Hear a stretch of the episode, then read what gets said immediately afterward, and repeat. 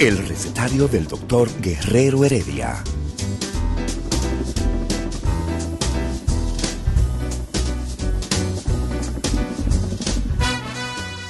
Una respuesta para cada pregunta.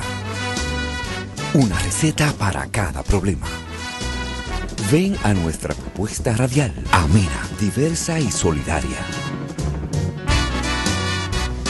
Con alto sentido humano y profesional.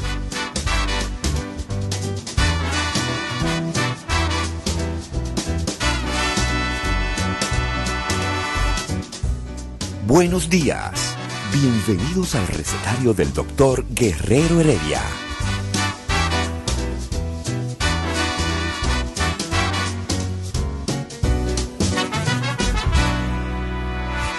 El recetario del doctor Guerrero Heredia. Regresamos, regresamos. Así no, mismo se dice, regresamos. Esto es un regresamos. continuum. Esto es un continuum. Así son las leyes de la, de la psiquiatría y psicología moderna. Lo que, Hay un continuum entre el trastorno bipolar y un continuum entre la esquizofrenia, o de la esquizofrenia pasa al bipolar, del bipolar al depresivo, del depresivo al ansioso. Son todo un continuum de síntomas y signos. Espectro se, se llama. Así mismo, entonces en ese continuum, cuando usted coge un segmento de ese continuum, ¿verdad? Porque si es un continuum, tú dices, voy a coger de aquí a ahí, entonces le llamamos spectrum. Y así se, ese es el nuevo léxico, bueno, el léxico de los próximos 50 años Sí. de la psiquiatría. Lo que pasa es que aquí nos adelantamos. Nos adelantamos. ¿Cómo así? Nos adelantamos a las cosas. Por ejemplo, Para mira, que tú entiendas, yo te vi, donde uno se entrena. yo te vi en una declaración y a mí me dio, no sé, porque también vi a mi amigo, a quien yo respeto mucho, Ángel Almanzar, Doctor Ángel Almanzar, sí. dando unas gran amigo, hizo un trabajo, eso, eso es un trabajo encomiable en la dirección de salud mental. Así es. Y ahora tenemos ahí a otro matatán, un gran profesor de profesores, el profesor me de consta. todos los psiquiatras dominicanos graduados. en Definitivamente que Mira, sí. todos los psiquiatras dominicanos graduados en República Dominicana en los últimos 25 años han, tenido al doctor Alejandro Uribe como el principal profesor. Sí, señor. Psicopatología, psico- eh, Bueno, farmacología, yo, mira, todo. te explico que eh, eh, cuando yo dirigía la, la maestría de psicología clínica en UTESA, a las 8 de la mañana Sí. estaban esperando los estudiantes para ver, mis estudiantes, allá en el Gautier, para ver estudio de caso El estudio de dirigido caso por Alejandro Uribe. por Alejandro Uribe, pero extraordinario. Yo pienso que... ¿Sabe que en esa época, no con Alejandro, porque Uribe fue que me invitó. Era, era como el 2003. Acabado yo- acabadito yo de llegar de, de los Estados Unidos, 2003. Y me invitan a un, a un round, a un estudio de caso, ¿no? Vamos a analizar el caso. Adivina qué, Eladio. ¿Qué cosa? Yo no sé, si yo soy tan malo, tan malo, ¿verdad? Fui tan malo que más nunca me volvieron a invitar. Los ¿Cómo? profesores no me volvieron a invitar más nunca. ¿Cómo? Más ni nunca. Yo no sé si tú recuerdas una, Desde el año 2003. desde una año- conferencia que tú diste en la Academia de Ciencia, Sí. que tu discurso eh, de introducción fue- ¿Qué hace en la Academia de Ciencia un santerío, una vaina llena de santo? No joda a nadie. Mira. Pero yo lo, eh, el, el programa de hoy, yo quisiera, porque al leer lo que yo leí, uno se indigna, ¿Qué pero leíste? luego, luego uno eh, eh, regresa a la racionalidad. Oh, Héctor, y el pasado ministro Ah, de, apellido. Sánchez, de apellido Sánchez, y no está diciendo que se está engañando a la población, Pues tiene derecho. pero que se está engañando a la población con los datos que están dando, pero, pero, pero yo no, yo no entiendo. Ese señor que se pasó seis meses aterrorizando al pueblo dominicano, dando unos boletines de que en las últimas 24 horas murieron 12, murieron 14. Mentiroso, eso no es verdad, eso no era verdad. Entonces aparece ahora en la prensa diciendo, y yo no soy, yo no soy eh, del PRM, ¿eh? yo no soy de ningún partido, pero yo lo que entiendo que la verdad debe salir y la verdad debe decirse. Ese señor no debe escribir en los periódicos por todo lo que hizo durante ese periodo que él estuvo. Bueno, él tiene todo el derecho a decir su verdad. Y tú no dices nada de él ahora. Tú ahora estás calladito. Pero espérate, espérate, baja un chin, porque es que no, mira, mira, mira, mira, va- vamos por partes. Lo primero es que tú sabes que Sánchez Cárdenas fue profesor de nosotros ¿Y? y de Mario, y que nosotros rompimos un silencio por una, y esa fue la causa número uno. Tú lo acabas de decir, eh, Eladio. La causa número uno era cuando yo decía, señores, no hablen de las últimas 24 horas, que esos muertos son de hace meses de hace meses, de hace meses. Y entonces ahí hablábamos de, que, de en qué momento se manipulaba los viernes para cuando fuera a hablar el presidente el domingo. Ahí fue que nosotros hablamos. Nosotros tenemos que admitir que las cosas están mucho más transparentes. Pero de que por que no. más que pase. Y supuestamente Bueno, de que unos médicos dicen que no. Entonces, ¿tú sabes quién tiene que atacar a Sánchez Cárdenas? ¿Quién? Ni tú ni yo. Nosotros decimos lo que decimos y ahora decimos claramente que definitivamente los casos y los reportes están mucho más transparentados. Y eso nos consta y lo sabemos. Que aquí no hay un muerto que no pase de más de 48 horas, inmediatamente se reporta. Entonces, pero él tiene que explicar, no decirlo, como hacíamos nosotros, que le decíamos, pero general, bueno, era un general en esa época, ministro, diga de cuándo es el muerto, por Dios, cuál es la, cuál es la dificultad para decirlo. Y mentira, Eladio, tú agarras en este país con la comunicación y pones un hotline, como le dicen, donde cada médico que se muriera uno inmediatamente reportaba el teléfono 0000000 y punto. Y eso se hubiera resuelto, pero el bulto era acumular casos, acumular muertos para tirarle un día.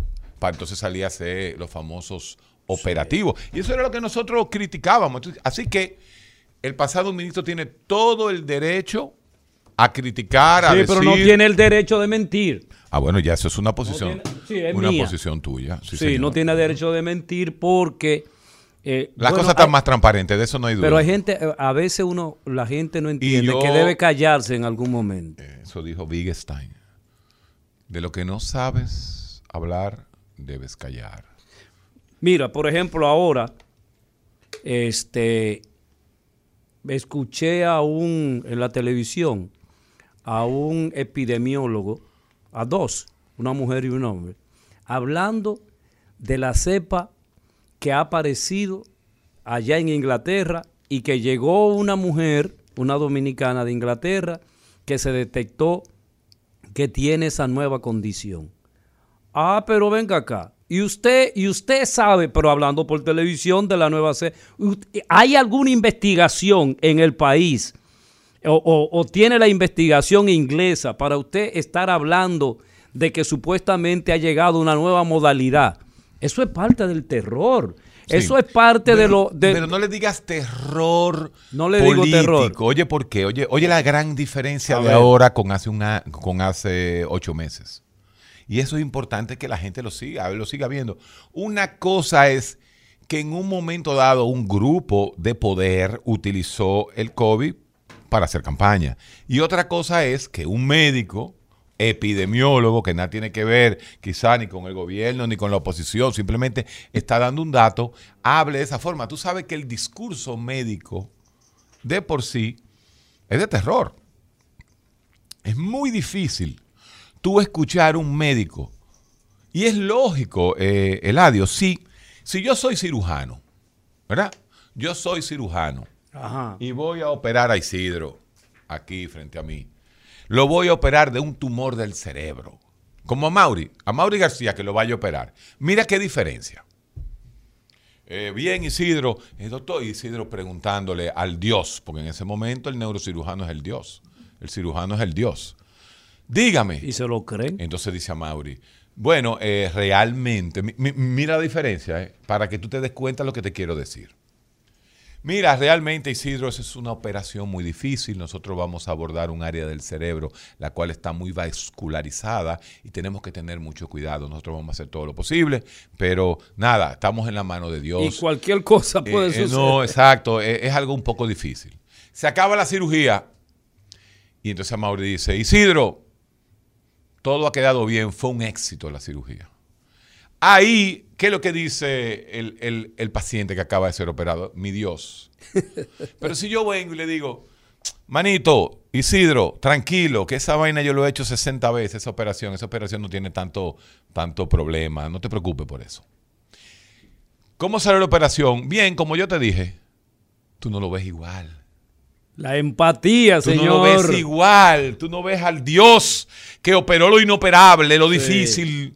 Y entonces el tipo que viene y te dice, no, tranquilo, mano, yo hago 60 al día de eso. No te preocupes. Ningún médico se va a arriesgar a que le digan los segundos y entonces haya, como siempre hay, alguna complicación. Y entonces Isidro va a salir de ahí diciendo que en vez de yo ser un Dios, este tipo acostumbrado a hacer esto y todavía no lo sabe hacer, mira, me, me, Me jodió. me me jodió. Me- la palabra jodió, me jodió. Y entonces, ah, entonces cuando el cirujano llega y está su público ahí, ¿eh? que están los siete familiares de Isidro. Vamos en este momento a entrar a cirugía y es una cirugía difícil, es una ¿entiende? Ese es el discurso típico del médico, el discurso de que yo voy a hacer todo lo posible. ¿Se creen, se creen dioses los médicos? Eso lo dirás tú. Cuando a ti te operan, como tú quieras. Los psicólogos también. Los psicólogos se creen que porque entienden el comportamiento humano pueden tener una, u- u- un comportamiento mesiánico. ¿Te gustó esa, Olga, verdad? ¿Eh? No, no, ahí viene, ahí viene a tirarle, ahí viene a tirarle. Sí, hay médicos que manejan, porque por ejemplo, no es lo mismo. Pero yo he escuchado médicos, Héctor, que dicen que de- después de Dios estamos nosotros los médicos. Pero venga No, acá, yo creo pero que, venga acá. Yo creo que tú, en- exacto, tú en tu constante ametrallar a, a- a todas las profesiones. ¿Cómo eh, que a todas las profesiones? Mira, hermano, el día, uno de los días donde, sí, sí, es que sí, sí, uno en un momento dado ido- idolatra a los médicos. El día que mi madre tuvo mala llegó Pedrureña, hermano, mire, como dice mi hermano, llegó Superman. Y es así. Usted está en la, en la emergencia de una clínica con una, con una apendicitis, ¿eh? con una apéndice explotada, esperando que llegue ese cirujano. Llega, lle- llegó, llegó papá. Llegó papá. Es así. Esa es la, esa es. Que ha, que ha puesto grandes personas en, en el gobierno, pero continúa. ¿Cómo así? ¿Cómo así? No entiendo. Que ha puesto mucha gente y él es- básicamente él no este, es- este es un gobierno de Santiago, ¿tú sabías? Bueno, en Santiago hoy hay, hay pelota. Hay pelota. Entre hoy, Santiago y, los gigantes. hoy el ¿Tú juego crees que el presidente debería posponer su discurso para mañana? Definitivamente. Yo creo. Porque este yo un- casi estoy seguro que algo o lo va a hacer. Pero mucho tú más sabes lo que prácticamente- Pero no después. No después porque es que ya va a estar. Señores, la pelota es la pelota. Y déjenme decirte algo. Ha A sido ver. un éxito. Porque este pueblo que está confinado. Nada más tiene pelota. Sí, señor. Y este torneo se ha visto increíblemente. Sí, sí, señor. Todo el mundo ha seguido Sí. el torneo y es un torneo del Cibao. No, no, no. Y lo que ha hecho las águilas. ¿Tú eres cibaeño? es- ¿eh? ¿Tú eres cibaeño? Yo soy capitaleño. Ah, tú eres capitaleño. Capitaleño. Pero de la capital o de, de- de- de allá, de afuera. ¿Qué, qué tú quieres decir con eso? Bueno, eh, no toda la capital. Isidro, es la misma capital. Este. El recetario del doctor Guerrero Heredia. Regresamos al recetario del doctor Héctor Guerrero Heredia. Y como siempre, eh, a nosotros de manera casi obligatoria nos toca hablar de la situación mundial que vive la humanidad Yo con estoy relación harto, personalmente estoy harto de hablar de COVID. Hermano, tenemos... Bueno, ahora en, en- en febrero, porque una cosa fue cuando llegó ese primer caso, ¿m? y otra cosa es eh, 11 meses, 10 meses después, como estamos ahora, pero ya estamos hartos de COVID. Sí, pero fíjate, esta altura, hartura, eh, nos dice a nosotros lo siguiente, Héctor. Hay, un movimiento de impulso a que supuestamente eh, veamos lo económico por encima de la salud. Se está estableciendo, de, bueno, vi yo en un grupo de, de dueños de restaurantes protestando en la Plaza de la Bandera porque a ellos no se le ha dado absolutamente nada. Y así tuve muchos eh, pequeños negocios y grandes negocios eh, que están protestando, por decirlo de una manera, porque eh, entienden que desde el punto de vista económico no se le ha permitido. Entonces, la realidad es la siguiente, ¿qué usted prefiere? ¿Tener una economía abierta y que eso implique la muerte y la contaminación o realmente seguir por el camino donde estamos? Ese, yo, yo pienso que esa debe ser la cuestión. ¿Qué es lo primero? ¿Lo económico o la salud? ¿Y qué relación hay entre ambas? ¿Y cómo el Estado, un Estado vacilante hasta este momento, cómo el gobierno, cómo realmente podemos nosotros eh, hacer ese, esa combinación? Y de repente digo vacilante porque de repente a mí me pareció excelente el asunto de las multas eh, con relación a la violación. Ah, se dejaron presionar y entonces tumbaron eso y supuestamente hay que ir un juez. O sea, todo el mundo sabemos que a usted le ponen una multa de AMED y usted no va a pagarla, salvo cuando vaya a cambiar, si usted conduce, eh, si usted va a cambiar su licencia, probablemente le aparezca. Pero mientras tanto, usted sigue haciendo su vida normal. Entonces, como que eh, se cambian cosas. Por ejemplo, es insólito. No se permiten los restaurantes, no se permiten muchas actividades, incluyendo lo que pasó en el Mirador, pero se abren, se abren las iglesias. Usted, pero usted, pero, usted ha visto cómo, cómo este asunto. Mientras eso está pasando, eh, Eladio, mientras esta situación eh, está sucediendo, que hay que entender, atención, hay, atención, eh, el recetario y, el, tweet y el Instagram del recetario. Eh, hoy, por primera vez en muchos días, hoy por primera vez en muchos días, han habido muertes por encima de la doble cifra. ¿Mm? Entonces, cuando tú escuchas a los restaurantes, y esto sí quiero que me lo publiquen, por favor,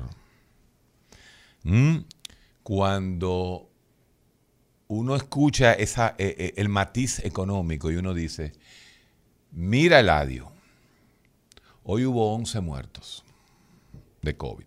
Teníamos mucho tiempo que no teníamos 11 muertos. Pero no solamente eso. Las camas UCI están en 331 por encima de la época de julio y junio. Cuidados intensivos. Cuidados intensivos están por encima.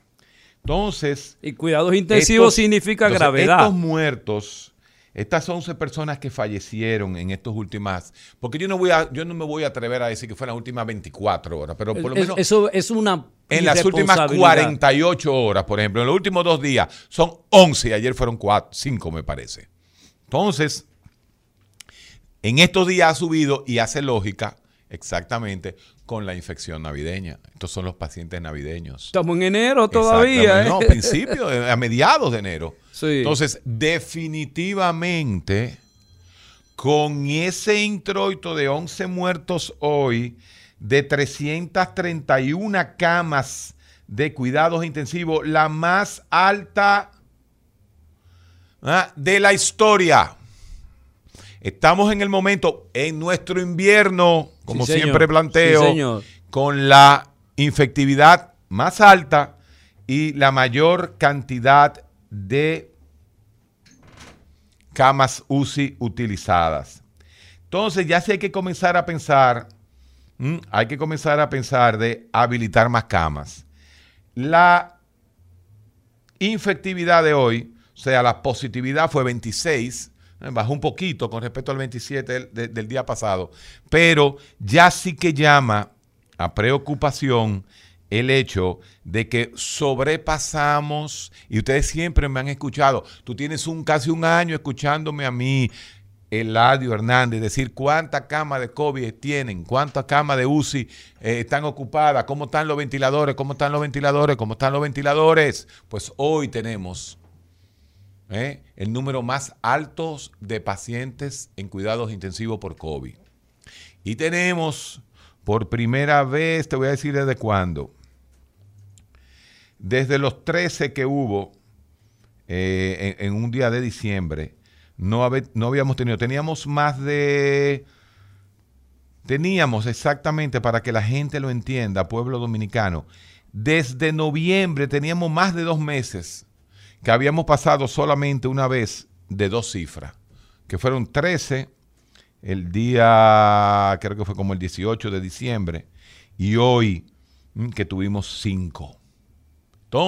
tuvimos ayer 5 y hoy 11.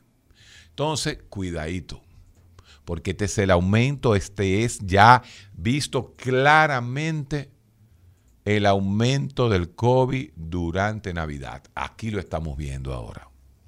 Entonces, eso tiene la implicación. Entonces, eso tiene la implicación y le vamos a preguntar, le vamos a preguntar al público. presidente. Entonces, entonces, eso es lo que uno toma en cuenta cuando tiene que escuchar también la voz lógica y necesaria de los comerciantes. Los comerciantes no se pueden dejar morir. Ahí viene la Ahí disyuntiva. viene la disyuntiva social. ¿Qué es lo que, qué es lo que debemos hacer? ¿Qué ¿Abrir debe primar? ¿Lo económico o la salud? ¿O cuánto le podemos dar a los comerciantes y un chin a esto y que la, la, la ¿cómo se dice? La cuarentena sea así o asado. Ahí viene el trabajo de equipo de, de un, de un gobierno. Exactamente. Esa es la cuestión.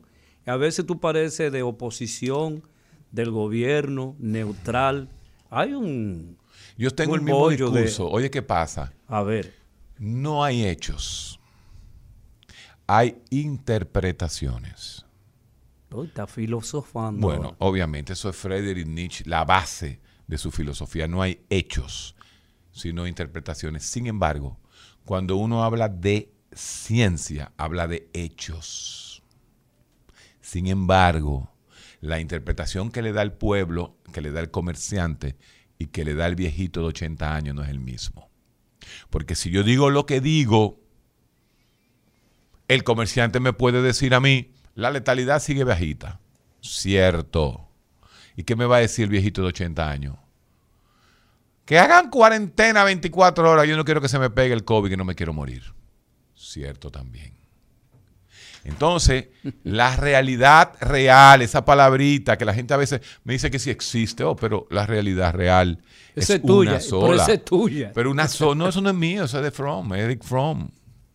Me- en el miedo a la libertad. Y, y la realidad real también la usa Baudrillard. Pero Pero es bueno. tuya en el sentido de que tú yo la soy que la repites uso de- permanentemente. todos los días. Entonces, una cosa es el hecho y otra cosa es cómo interpretemos el hecho. Si estamos en época política, se interpreta biopolíticamente. Si estamos en época como la de ahora, los comerciantes están desesperados. Vamos a escuchar a nuestros oyentes. El ¿Cuál pueblo, es la materia prima del recetario de Guerrero Heredia. Así es. ¿Qué opinan? ¿Qué, qué, es lo, ¿Qué es lo primero y lo más importante? La salud y la economía. Y que nos diga qué hacer.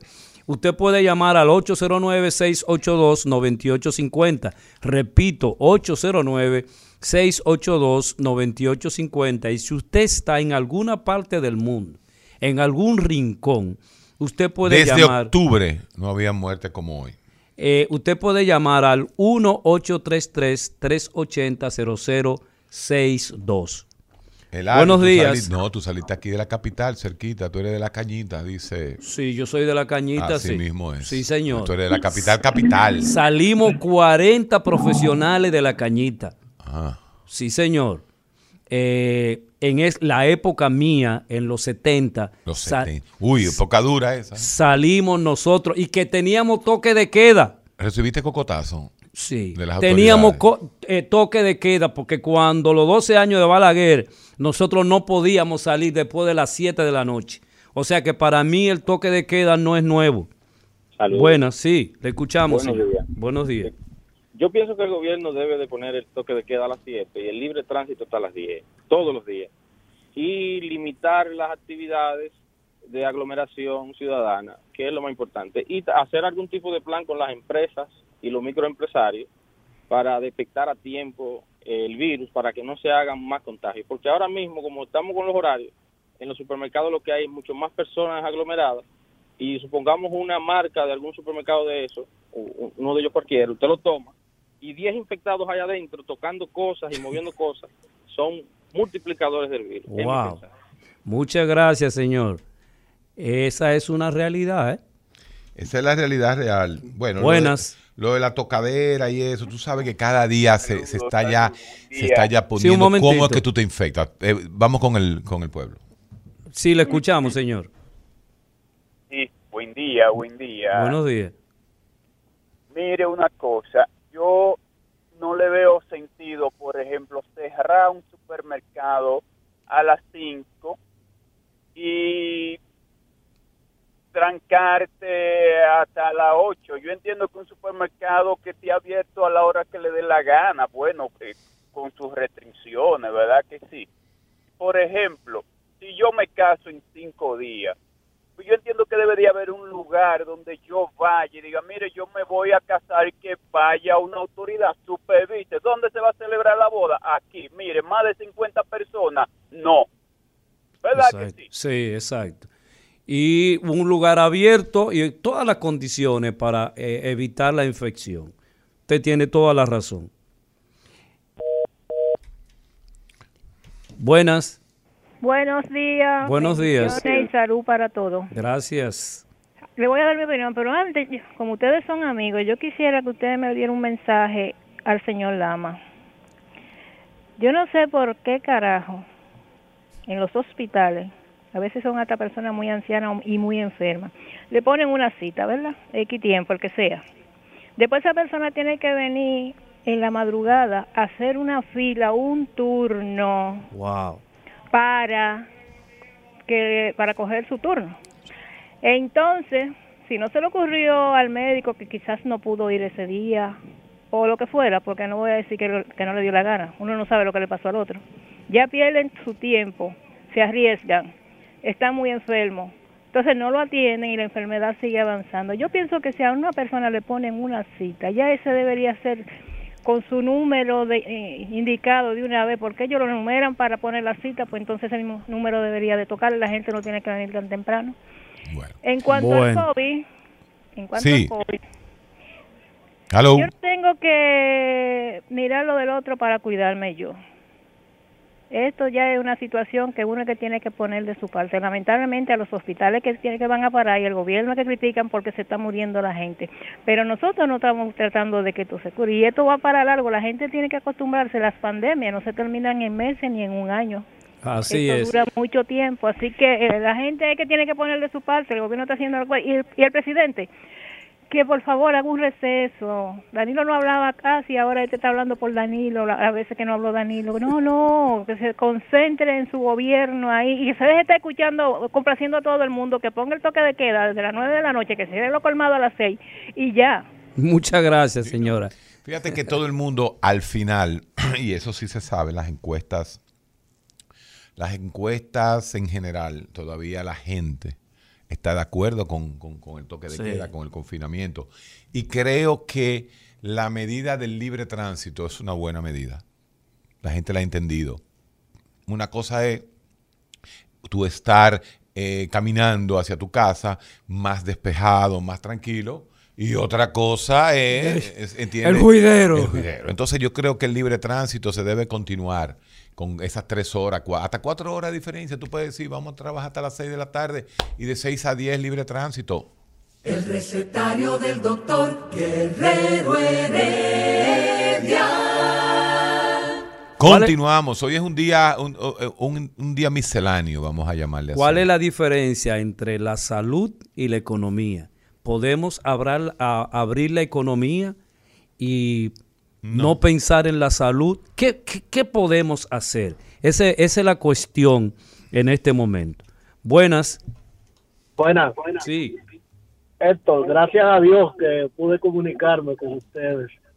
Eh, una pregunta que quiero hacer. ¿Qué le hace más daño a la salud mental de una persona? ¿Un ministro que vaya a un juego de un equipo glorioso ganador o un ministro que abuse semanalmente de, de su poder? Cuando dijo que había una fórmula que resolvía eso. Sí. ¿Cuál, cuál fue ese? El de la fórmula que resolvía eso. No, eh, realmente no No, no, no, no, recuerdo lo entendí. eso. Tú puedes, aló, él está, está, eh, lo sacaste del aire. No, no, realmente no, no, no entiendo. Yo sí sé algo. El torneo de béisbol dominicano, Este que está pasando este en que este está momento. pasando en este preciso momento y que hoy culmina con un juego 3 a 3, tres ganados y tres perdidos entre los aguiluchos y Yo los soy liceísta, pero estoy con A mí qué me importa que tú seas liceísta. pues, Muchas gracias. Entonces, a mí estamos no me hablando de los importa que gigantes. tú seas de que de las estrellas, pero eh, es ¿Cómo una que cosa disque? insólita. ¿Cómo que disque? ¿Qué, qué- y Que- eso? es que Tú dices que eres de las Pero estrellas. que, ¿por qué disque? O sea, o sea, no se puede ser estrellista. Pero es insólito una, una persona de, de Gascue, de aquí, de la capital, de repente di que de las estrellas. Un tipo que viene del sur, de Baní, de por allá. De, de Ocoa. Mi, mi bisabuelo viene de Baní. de Ocoa, donde Lidia... Mi eh, bisabuelo vino de Baní. Eh, entonces, eh, ya me quitaste hasta el tema. Dios mío, no, no debería dejar de venir aquí ya. Ya me quitaste el tema. ¿Cuál era? ¿Qué, qué lo yo estaba diciendo? ¿De la economía? Sí. ¿Qué era lo De no del ministro de... De- no, yo no entendí esa pregunta. Bueno, el- pero el bueno, vuelvo y te ministro- digo, el, el ministro, ministro de actual, salud, el ministro actual. ministro de salud monitorizó y se llegó a la conclusión, y como dijo Ricardo Nieves, de que hubiese torneo de, de béisbol. Y qué bueno, porque la verdad que se necesitaba. Anoche El yo lo vi béisbol es- enterecito. Mira, yo volví a ver en este año gente joven preocupándose por el béisbol. Tú sabes que el béisbol, la gente joven que se preocupa del béisbol, está teniendo un sesgo socioeconómico. ¿Cómo? ¿Qué, qué tú quieres decir? Óyeme, aquí es en las escuelas y en los pueblos que se juega béisbol. Pero en los fuñidos colegios privados, Ah, no, eso se los jodidos muchachos, lo único que hablan es de fútbol. Sí. de fútbol. Y saben más de que del Real Madrid, del Barcelona. ¿y ¿Qué vaina es esa? ¿Eh? Pero todos, entonces hay un, hay un sesgo social que se está dando. Sin embargo, muchos padres tratan de recuperarle el fanatismo por el béisbol a sus muchachos. Y en este, en este torneo yo vi mucha gente hablando. Y mira que los que están jugando son de equipos que ninguno de los dos son de la capital. Entonces, eso ha sido de las cosas que uno dice al final. Mira, le combino, porque todo el mundo en la televisión está viendo el juego. No es posible que tú llegues a tu casa a las 7 de la tarde y tú estés esperando hoy el noticiero para saber cuánto se... No, No, no, no. Uno esa- está esa- harto. uno- Entonces, harto y medio. Entonces, definitivamente es positivo, el torneo ha sido positivo. Y hoy vuelvo y digo, señor presidente de la República, posponga su Amigo tuyo. ¿eh? posponga su discurso para mañana. Porque hoy es la final de la marca país de la República Dominicana, que no es el PRM, ni es el PLD, es la pelota. Eh, vamos a seguir escuchando las opiniones. ¿Qué es, ¿Qué es lo primordial en este momento? ¿Tener los comercios abiertos, la economía o la preservación de la salud? Digan usted. Recordando, escúcheme, que la calle Duarte en el mes de diciembre estuvo repleta, la gente no podía caminar. Y este es el resultado de lo que se hizo en diciembre. Digan usted. Así es. Buenas. Bueno, Sí, le escuchamos, días. señor. Eh, le habla Richard Polanco. Yo soy residente en Estados Unidos. Vine aquí por un asunto familiar. Mi apreciación es que en el país eh, solamente se compra cuando la gente... Nos está escuchando. No, se Tenemos está- que se está escuchando trata de llamar de nuevo, Richard, Sí, que se- no se oye. se está trata de llamar mal. de nuevo, por favor. Buenas. Buenas. No, es no llamó, gente, que no, no no llamó, lo no llamó. y hay mucha-. Sí, le escuchamos. Sí, se puede hacer una pregunta de salud. Sí, Sí, señor, la que usted quiera. Sí. Oye, yo tengo que hacer una tomografía y estoy tomando, es para el psiquiatra que maneja químicos.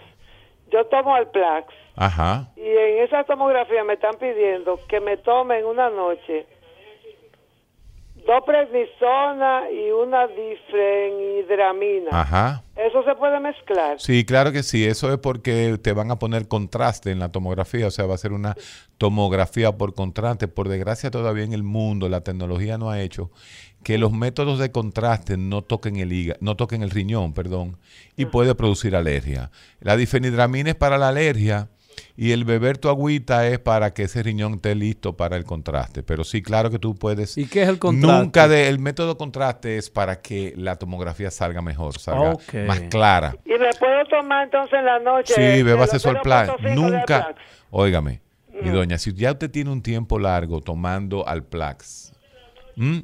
Usted tiene que tomárselo siempre. El día que lo vaya a dejar, usted tiene que ir al médico que se lo puso o a un psiquiatra para que empiece un proceso de disminución paulatina, de achín. Usted no puede dejar el Alplax de golpe.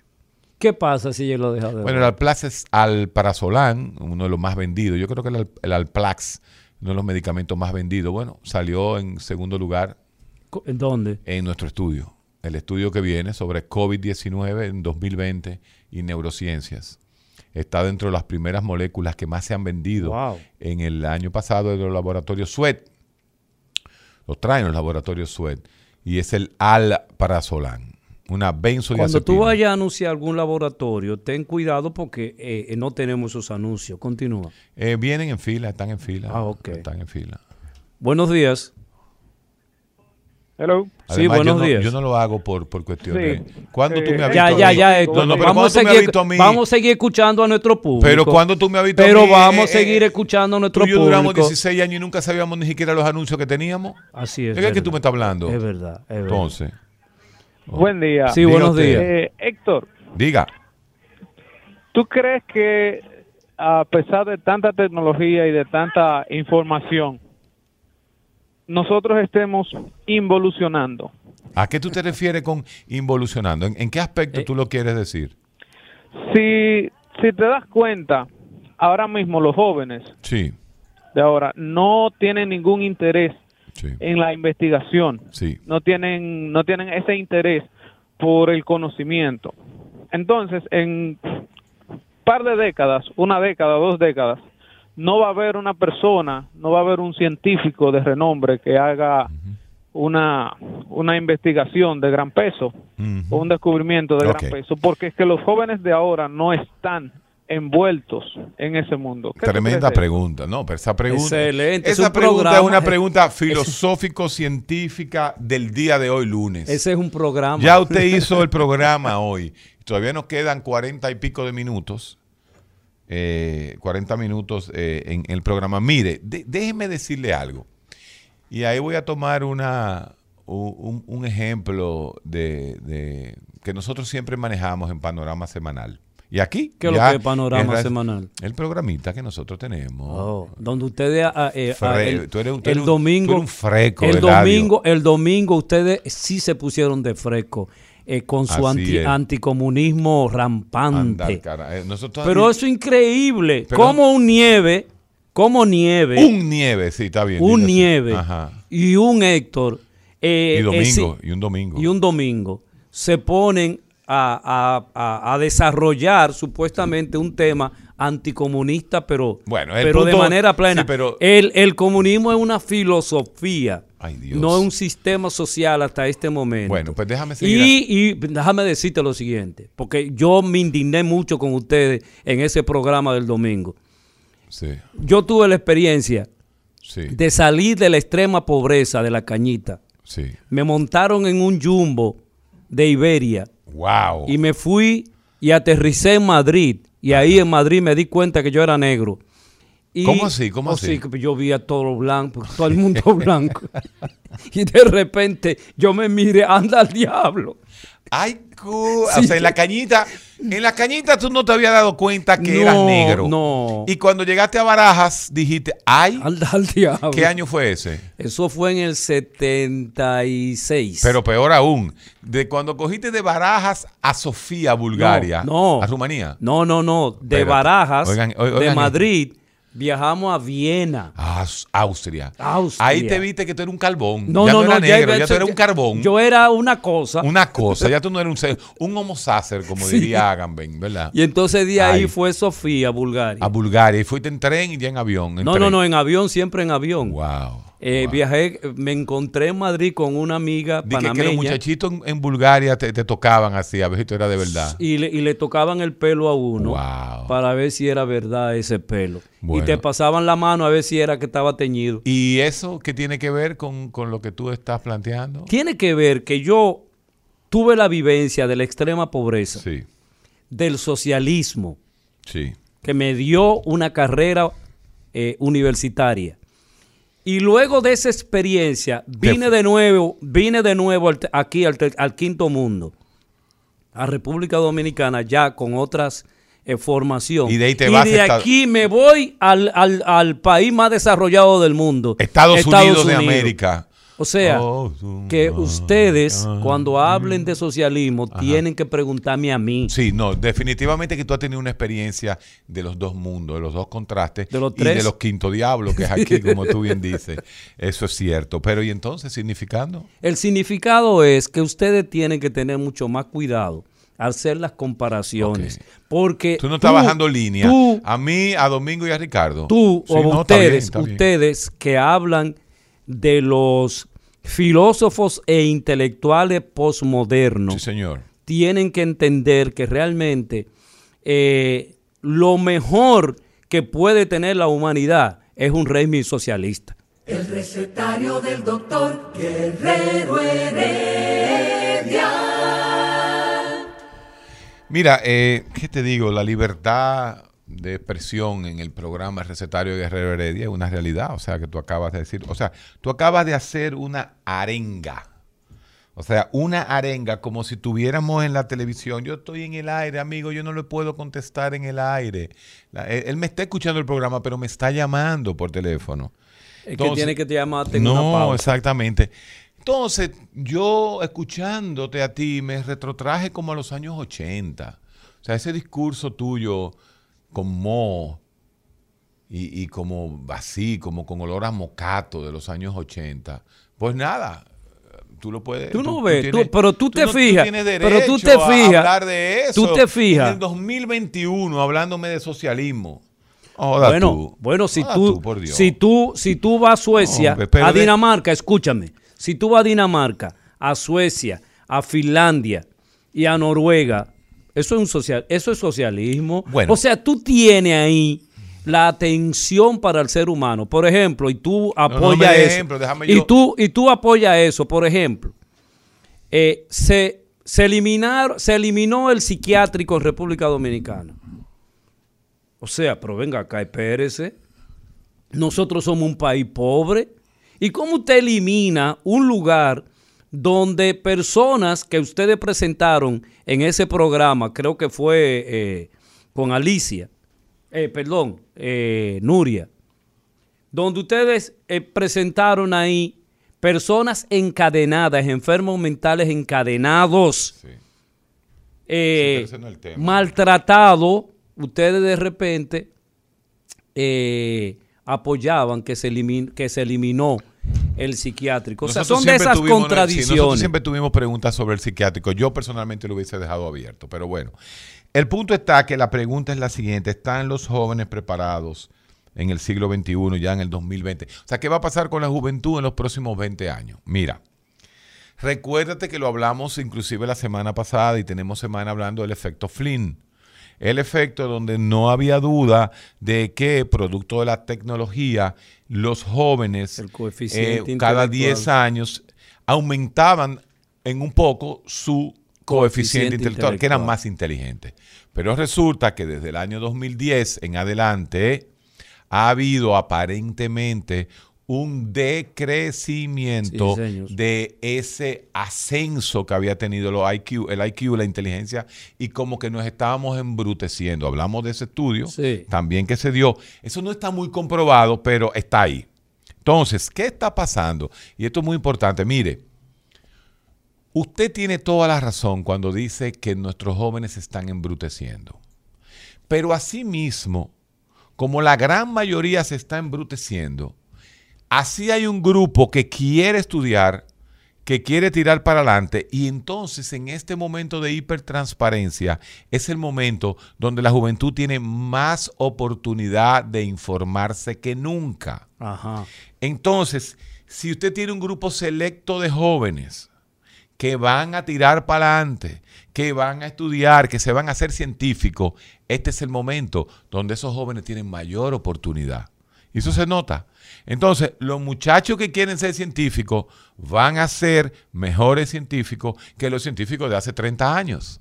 ¿Tú me estás entendiendo? Ahora, en la población general, usted no deja de tener razón. Hoy mismo, ¿qué decíamos de lo que decía Veras Goico hace 40 años? ¿Qué Que este era un país de gente bruta. Sí. ¿Te acuerdas? Esa imagen de él. Bueno, entonces esa es una realidad. Entonces significa que no es una realidad de ayer. Es una realidad que viene. Y que en, to- en todo momento, en la sociedad del momento, pues uno, uno plantea eso. Ahora, la realidad con estudios científicos ha desarrollado un estudio que dice que sí, que el coeficiente intelectual hasta el 2010 había ido aumentando, pero que ya la tecnología es tan fuerte, y es cierto, Lo arropó. 2010, sí. El 2010 fue que cambió eh, al teléfono inteligente, a lo que le llaman este, al teléfono eh, inteligente. El smartphone, exactamente. Entonces, que estas cosas ha producido que el, que el- que el mundo, porque no es el dominicano nada más, se embrutezca. Sí, pero en, en- cosa, en ¿eh? California, ¿cómo se llama? El Valley, eh, Eh, Napa Valley, no, el Napa del vino. Ay, perdón. eh, Silicon Valley. Silicon Valley. Los hijos de esos Claro, me- me científicos salió que... el tú viste, me salió el romo Sí. primero. Primero mencioné el Napa Valley que el Silicon Valley. Los, los científicos que trabajan ahí en ese centro tecnológico le han prohibido a sus hijos en las escuelas y en, de manera particular el uso de teléfonos celulares y de computadora, porque se supone que solamente tú tienes que permitir a tus hijos una hora al día el uso de esos instrumentos, para no embrutecerlo, porque ahora justamente lo que decía el Señor, si tú permites que desde un muchachito de dos años, tres años, en el comedor, pero eso es una cosa... Mira, y tú lo notas en los aviones. ¡Oh, wow! Los muchachitos de dos años, la única manera de tranquilizarlo es darle un iPad o darle el teléfono del papá. Insólito esto. Eh, va- se va desarrollando epigenéticamente la, la- la destreza del cerebro humano. ¿Tú crees? Sí, se va a Entonces, desar- tú te estás contradiciendo No. con lo que tú manifestabas. No, hasta hace un tiempo, espérate, vamos a revisar qué es lo que está pasando, pero no hay dudas, no hay duda que si tú, y eso es algo que nosotros hemos eh, hecho esos ejemplos decenas de veces en la radio, Eladio, si tú hoy, y es, es el ejemplo de la hiperinformación, la sociedad del cansancio y la expulsión de lo distinto, son dos libros de Byung-Chul que, eh, que tratan este tema. El enjambre también lo trata. Que todo, todo eso son libritos, son libros pequeños. Jules se puede se, se, se, se lee fácil. Él tiene la epidemia o a pandemia, algo así. El, el- no. Ahora él tiró algo sí sobre COVID ahora. Sí, Él- él, pandemia. él está muy, él, él tira mucho. Yo lo fui buscando a Y la, a veces- a la a veces- única librería que tiene la capital. ¿Cómo es la cosa? Una- yo no, hay, hay unas cuantas. Sí. Hay un, hay un par de librerías. Mira, Sí. y ya me quitaste el, el, el, No, no, no, no. Ah, ok. Mira la diferencia y, y yo quiero que el, que el pueblo escuche. Si hace 40 años tú y yo en el colegio íbamos a hacer un trabajo sobre, para, para que uno tenga eh, una, qué sé yo, una, una idea, ¿verdad? Uno iba a hacer un trabajo sobre el Apolo 11 y los tres astronautas que llegaron a la Luna. ¿Ok? ¿De dónde en el año 1980? Por lo menos yo en el 80, pues tú, tú me llevas un par de añitos, pero imagínate yo. Tú estabas en Wibia. En el en 80, yo vivía cerca de Wibia, es cierto. Iba a obtener información sobre el Apolo 11. Bueno, el grupo mío de 40 estudiantes del Colegio Santa Teresita íbamos a investigar sobre Apolo 11 y Colin, Armstrong y Aldrin, que fueron los tres astronautas que alunizaron ¿Cómo fue? No aterrizaron, alunizaron. ¿Pero Bueno, cómo tú lo te- pronunciaste? eh, como español, eh, aterrizaron. Mira. Entonces, ¿qué sucede? Todo el mundo salía corriendo. Los riquitos de mi grupo tenían la enciclopedia británica, que era carísima. En mi casa, papi y mami hicieron un esfuerzo y me trajeron la Killet y la Cumbre y la Balsa. Eh, imagínate. Hicieron un esfuerzo. Sí, sí, sí, sí. sí. Hipócrita. Entonces, ¿qué sucede? ¿Qué sucede? No, no, los ricos tenían la británica, no en toda la casa estaba. Yo lo se la- a Boco se le abría el pecho, la británica. tú oyes. y mira que la fue trayendo chin a chin. Óyeme. ¿Qué sucede? Yo voy a hacer un estudio y voy a leerme las cuatro páginas que tiene la enciclopedia británica o la cumbre, la Aquile o la Balsa de ese acontecimiento que su- sucedió en 1969, ¿verdad? ¿Qué sucede? Todos vamos a venir al otro día al colegio y vamos a presentar un trabajo y todos vamos a decir lo mismo. El Apolo 11, Cabo Cañaveral, Houston, la cápsula cayó en el mar, Colin y Armstrong y Caminaron. fueron los tres, Armstrong fue que caminó, La Aldwin se quedó, Aldwin se quedó en la en la en la caps, en- ahí en, en la- en la, en la cápsula, eh, pusieron una bandera norteamericana, eh, pusieron una bandera del Partido Revolucionario Dominicano, no mentira, eh, ni del Partido Reformista, no, pusieron la bandera americana y ya. Y todo el mundo sabíamos cuando íbamos a explicar, cada uno explicaba las clases de una forma diferente. Ah, resulta que hubo uno que era inteligentísimo, por ejemplo, de mi grupo. eh, El cerebrito. sí, el no, uno de los cerebritos. Por ejemplo, un muchacho inteligentísimo que ahora acaba de publicar un libro y es una gloria de, del- del- de la, ¿cómo se llama? Eh, Relaciones Exteriores de la diplomacia dominicana, que es un, es un economista de, de- de la Universidad de Chicago, un Chicago Boy, Wow. eh, Federico Cuello, el hijo de José Israel Cuello, que es compañero mío. Entonces, José Israel... De su- José Israel Cuello. Sí, su hijo Federico estudió en Estados Unidos, no estudió en Moscú. No. Mira, mi- mira, mira. Y entonces, para darle un chin de cuerda a José Israel. Entonces, eh, Federico consiguió un artículo que hablaba de la vida de Armstrong. Y eh, como el papá lo tenía, lo sacó y escribió algo extra. Ese tiene una notica extra porque puso algo más. Sí. Puso algo más de empeño. ¿Qué sucede ahora? Vamos a salir de hace 40 años con Doña Paula en el Santa Teresita y vámonos a hoy y deciden hacer un programa sobre el Apolo 11 en, 1960 en 1969. Óyeme, mi hermano. Un trabajo. Cuando ese carajito de 15 años punche la computadora, le van a salir un millón de artículos sobre el Apolo 11. Oye, ¿qué va a pasar? Y ahí es que viene la trampa. ¿Qué es lo que va a pasar? Oye, ¿dónde está la trampa según Shulhan? Yo voy a hacer un artículo porque abrí un website sobre el metal que estaba hecho la cápsula. Juanita va a hacer un artículo sobre las tres vidas que llevó Armstrong y las tres mujeres que tuvo. Técnicos- Pedrito lo- va a hacer un técnicos. anuncio sobre el Cabo Cañaveral. Pedrecejito va a ser sobre la NASA en Houston. Exacto. Entonces, cuando lleguemos al curso, a donde la profesora, oye, ¿qué va a pasar? Oye, la trampa. Hay tanta información, la- la- va a tener que esperar la- eh, el, el break. Eh, hay tanta información, tanta, tanta información, que al final el grupo de 40 estudiantes no se va a saber a ciencia cierta la cápsula, la NASA 69, Colin Armstrong y Harding, que Armstrong fue que caminó y que puso la bandera, que era la base, que todos sabemos en mi época.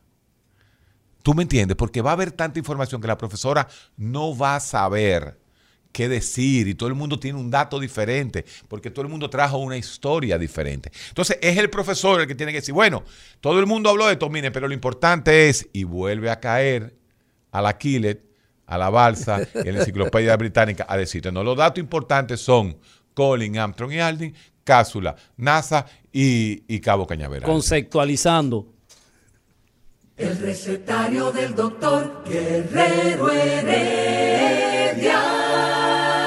Regresamos al recetario del doctor Héctor Guerrero Heredia. Y en esta mañana el tema eh, propuesto fue lo relacionado, bueno, ¿qué hacer en, en el país?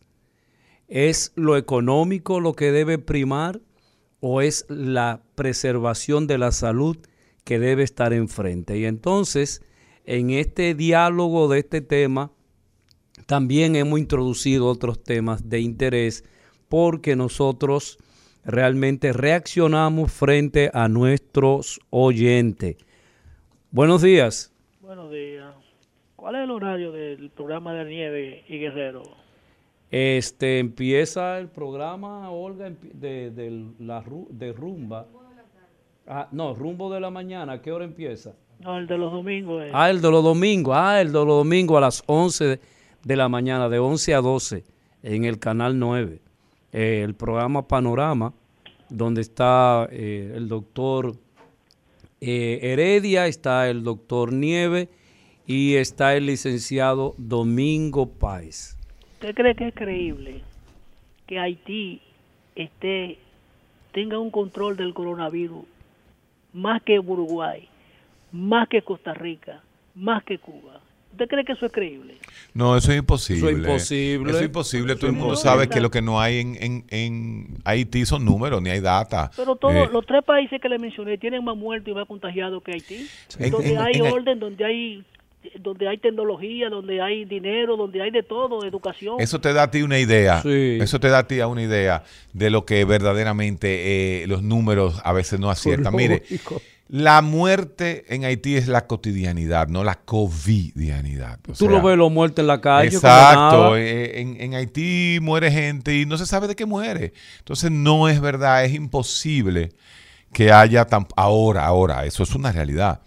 No hay dudas de que la contundencia de los estudios de los que promovemos y entendemos que el clima tiene una influencia en el virus, eso lo tengo yo diciendo desde que comenzó, de que posiblemente el e- eh, la raza negra, el Ecuador, o sea, el Ecuador no, el trópico. Señores, ah, recuérdense un detallito de Haití. Si tú ves la forma geográfica de Haití, Haití tiene mucho más kilómetros de costa que nosotros Sí. porque son dos bahías. ¿Eh? Son dos cabos, dos- entonces hay una bahía gigantesca. Entonces, la población haitiana, por menos que tú creas, está a 10 kilómetros de- Del mar. del mar. Aquí hay gente que, que nació en, en- en- en La Vega, que no ha visto el mar. No, en Moca. En Moca, Moca. no, no, en Moca sí, María Trinidad Sánchez tiene mar allá Pero para arriba. Arriba, pero lo tiene. Eh, Constanza, Jarabacoa, Bonao, ahí no hay mar. Entonces, algo tiene que haber, realmente tiene que haber un factor que incida en la baja mortalidad. Entonces, definitivamente, otra cosa que se habla y es que los haitianos están muy expuestos a la hidroxicloroquina. Se habló de la malaria, porque realmente no ha habido esa, esa cantidad gigantesca de muertos en todo, O sea- en todo el África subsahariana, no lo hay. Entonces, definitivamente hay un componente de eso, pero para mí el la principal razón por la cual esos números en Haití están así es porque esos números no son reales. No son reales, definitivamente que no son es, reales. Así es. Buenas. Sí, buenas. Buenos días. Sí, buenos días. Quería desde Santiago ese comentario tan interesante que estaba haciendo el doctor Heredia sobre eh, los, a- los que alunizaron por primera vez la luna. Melantro decía, hoy estamos dando un paso pequeño, pero qué grande para la humanidad. Así mismo. Esas palabras de Armstrong cuando, cuando tocó la luna son históricas y todo, todo el mundo que va a hacer un trabajo en mi época se la aprendió. Pero ahora los muchachos de ahora hay que decírsela, porque si no lo oyeron, si no lo leyeron, en la parte que leyó, no, no, no sale. Así es. Llamada internacional, cuéntenos. ¿De dónde nos llaman?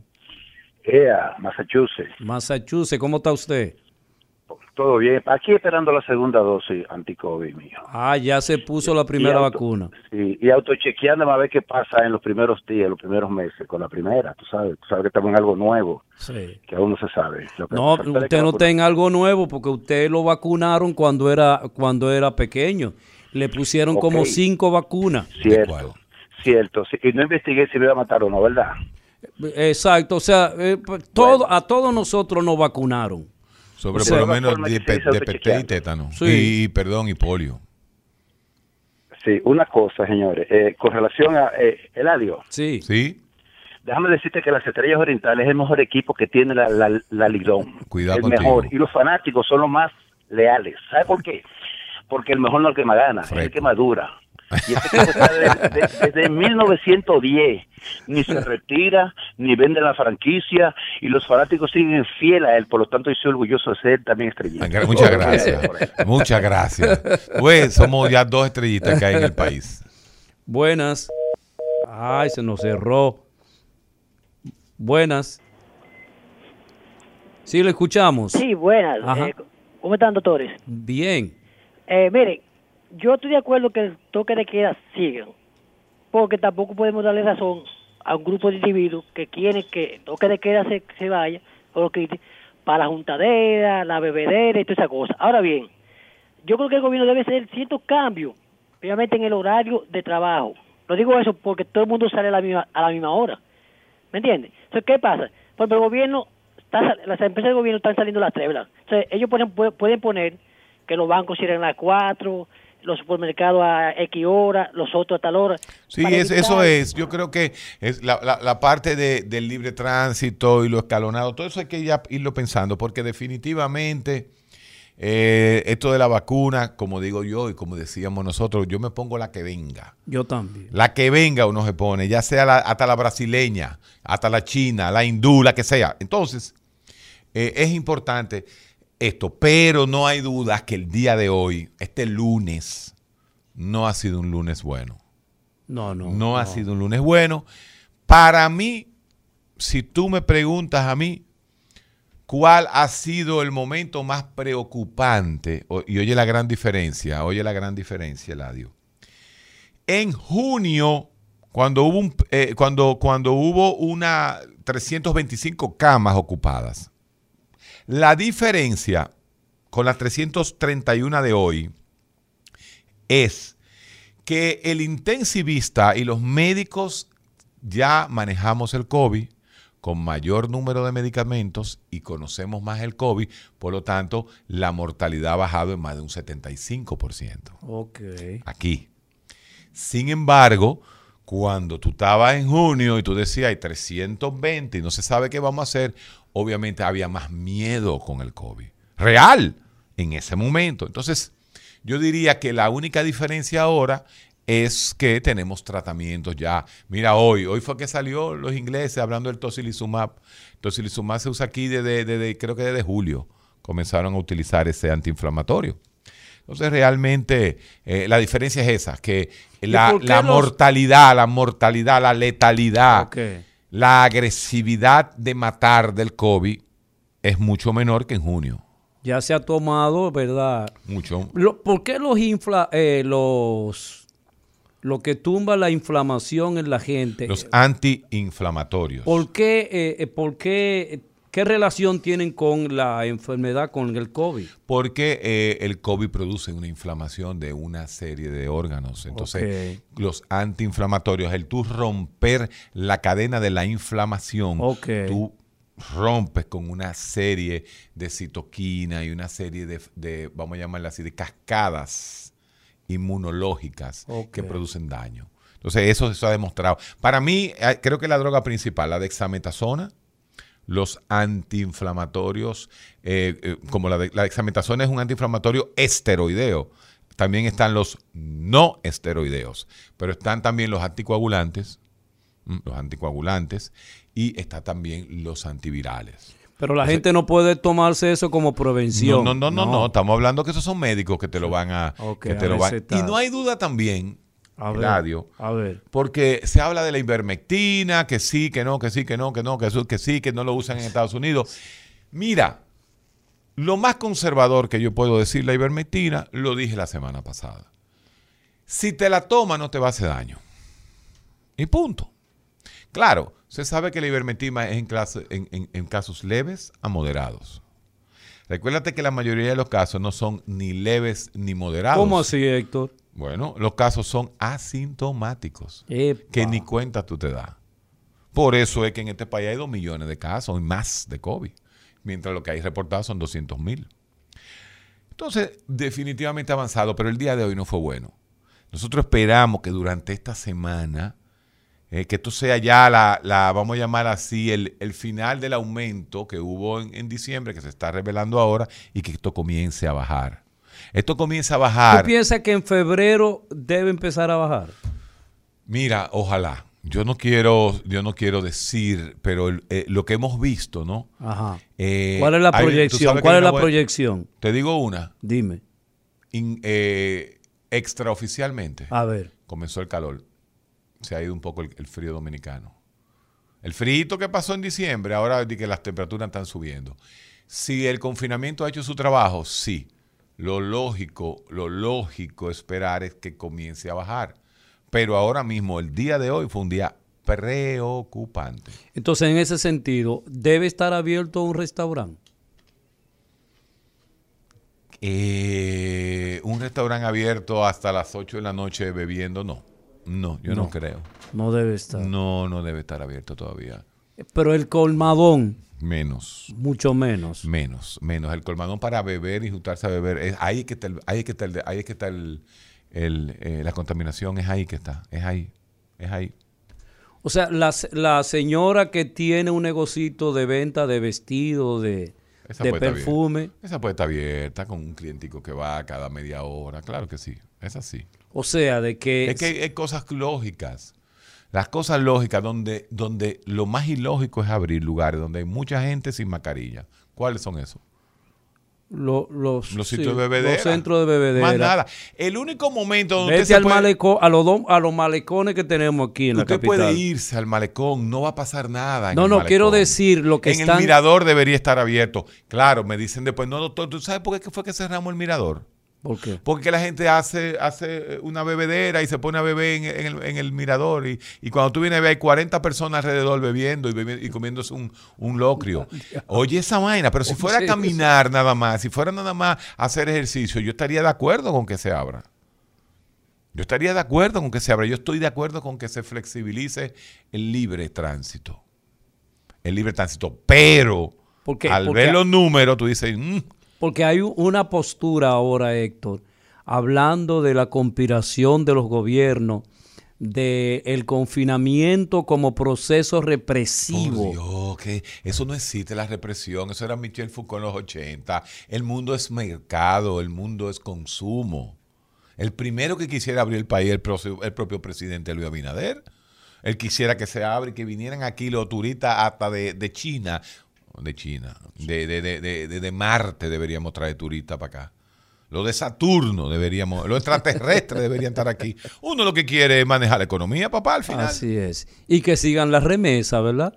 Que sigan llegando las remesas Como la para, enviabas tú, gracias. pa- para la estabilidad del país. Gracias a ese entrenamiento que tuviste en Bulgaria, te hiciste psicólogo en un país de Europa del Este y, y ejerciste y fuiste profesor en el país más grande que son los Estados Unidos. Así fue mi vida. Sí, así mismo es. Sin embargo, tu cheque viene con un Coño, pero águila. este siempre me saca ese, ese asunto.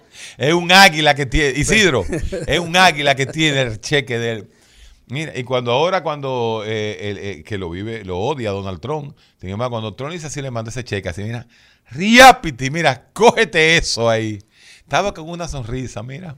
Eh, tú sabes que, bueno, la- la- lo que estamos las expectativas. ¿Tú cambias los dólares aquí o te, Eh, te pero estés quieto. Lo- No, la- las expectativas que est- están en este momento en Estados Unidos son sumamente difíciles. Caliente, el día Sumamente 20 es cali- caliente. eh, Y ya hoy estamos, como eh, hoy estamos a 18. el miércoles, es el, El miércoles. Pero de eso sabe hablar eh, Charlie. Charlie Mariotti. El próximo secretario general del Partido de la Liberación Dominicana. ¿Tú crees? Pero Va a crear hay- una revolución. Pero hay mucha gente que está aspirando a ese puesto. Eh, Charlie, eh, Charlie, pero dame un... míralo allí, míralo allí. Está Ah, comiendo. está allá. Sí, no da, no da, no da. Él no da nada. Anda, mira, mira, mira, mira. Está comiendo una manzana. Una Manza- manzana. En Monte Plata él no se come una manzana en aquella época. Por, por ahí no, se- No, eso no da manzana, llega. eso no da manzana, Eso pero no, no. eso no da manzana. Y una manzana verde está comiendo, no está oyendo. vamos, a, vamos a dejar tranquilo a Charlie.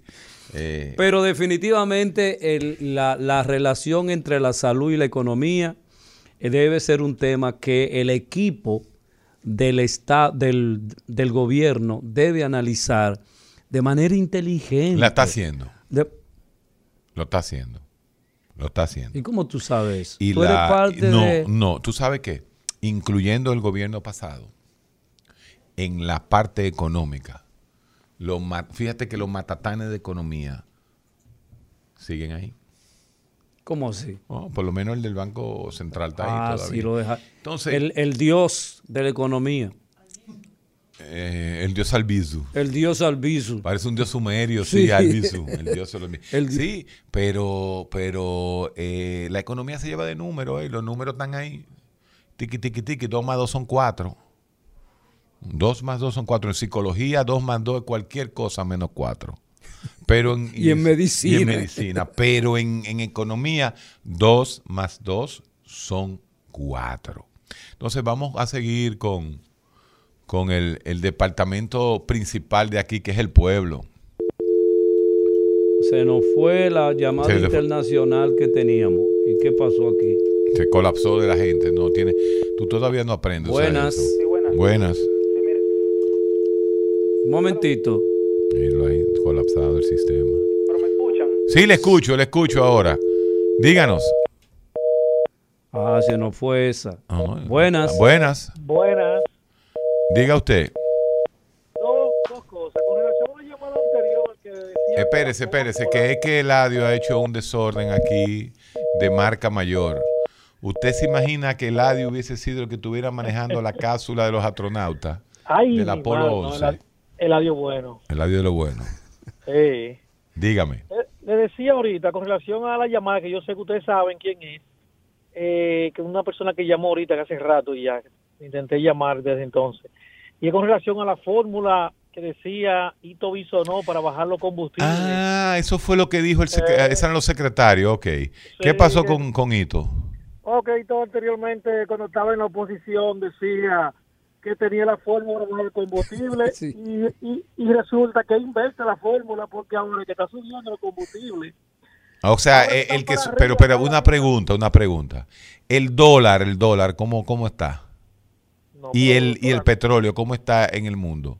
Doctor, acuérdese que el dólar para entonces, durante la oposición anterior, que fue ya en el... ¿En cuánto estaba? eh, estaba en 58, por ahí ¿Y ahora? 57, lo mismo. Están igual. Y el petróleo subió, bajó. Mira, e- eso de, de, de Ito, uno, todo el mundo lo escucha, ¿no? Y dice, ah, pero parece que es Ito el que sube el petróleo en, en el Brexit y en, Sí, y en Texas y el, y el dólar. Yo no sé, porque de eso sí yo no sé, hermano. Lo que es economía y el flujo del dólar que sube, que baja, esa vaina Vamos a no sé. traer, vamos a traer un economista. Pero ¿para que- qué? Déjale eso a los otros programas. Nosotros estamos en lo nuestro. ¿Qué vamos a ganar nosotros sabiendo? ¿O tú te crees que Ito Bisu no quiere días. subirle Sí, el combustible al dominicano? Héctor, Y él que siempre ha sido político. Acuérdate que Ito es político. Héctor, te llaman. Héctor, te Diga llaman. usted. ¿Qué se, va a, ¿Qué se va a hacer con la prueba PCR y la gente que, que tengan ahora a partir del 26 de Estados Unidos y de todas las islas de todos los países de, de Sudamérica? Que No, están no. escasas la PCR y protege para viajar. Ah, ok. Es lo que. Sí, sí, sí, la, la- la prueba que hay que Sí, hacer en el mundo. la- Yo estoy de acuerdo eh, con que se hagan las pruebas. Eh, yo lo que son PCR. Lo que pasa es que hay dos PCR. Hay una prueba PCR rápida y hay una prueba PCR que es la que siempre se ¿Y utiliza. cuál es la rápida? ¿Qué es lo que Eh, eh, no me no tengo no tengo el dato exacto si es la que yo creo o la que yo no creo. Por ejemplo, yo me hice para operarme en los Estados Unidos el año pasado, tú lo sabes, una prueba PCR rápida, pero que a la hora ya estaba lista. Y fue metiéndome la plumita esa desagradable por la nariz. Hay otra que por, por, eh, rápida que se hace por sangre y hay otra la PCR tradicional que es la que se va a hacer. Yo que me va- hice una con saliva. Sí, pero era por otra cosa. No, señor. ¿Por qué usaron la, babis, la, la, la, la saliva contigo? Ay, no, no se lo digo. Isidro, se lo digo. ¿Por qué con la saliva con él?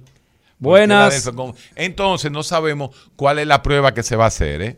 Eh, pero créame que en el mundo ahora eh, hay laboratorios, decenas de laboratorios, cientos de laboratorios haciendo las pruebas. Ya la prueba no era el problema de, de, de, aquella vez cuando fueron en un avión a buscar 100 pruebas, ¿te acuerdas? No, no, las ridiculeces esas. Buenas. Sí, buenas. Sí. Doctor, mire, yo lo he escuchado a ustedes hablando sobre el horario. Hay algo ahí que el pueblo, parte del pueblo no lo entiende. Eh, en su parte yo también. Eh, yo vengo de Nizao en mi carro con mi esposa, ¿verdad? Pero tengo que quedarme porque no puedo transitar.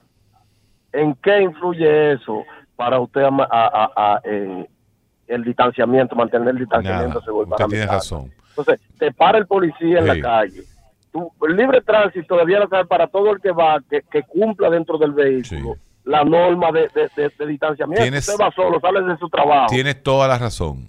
Lo persiguen en el sector, se le atraviesan un motor porque me ha pasado. Tienes toda la razón. El, viernes pasado yo salgo del muelle de Jaina, vivo en Sabana Perdida. En la, en la, en la Luperón me cogió una hora y pico llegar hasta la esquina del 9. Sí, fíjate, pero fíjate que es lo que pasa, que es lo que pasa con el dominicano. Si te dan libre tránsito hasta las 10, nos vamos a desesperar a las 9. Si te dan libre tránsito a las 11, te vas a desesperar a las 10. Si te dan libre tránsito hasta las 12, te vas a desesperar a las 11. El problema está eh, en que al dominicano, si le dan un chin, se coge el dedo completo. O sea, ahí es donde está el problema. Eh, tengo una llamada, aquí me acaban de llamar, que que sí.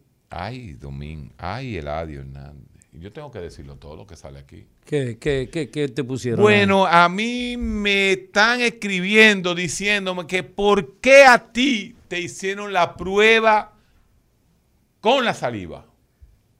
Lo digo, Isidro. Levanten la mano lo que se quiere aquí que se diga. Ay, que por qué al licenciado psicólogo, ametralladora Hernández, se hace la prueba por la saliva y es baboso. El recetario del doctor Guerrero Heredia.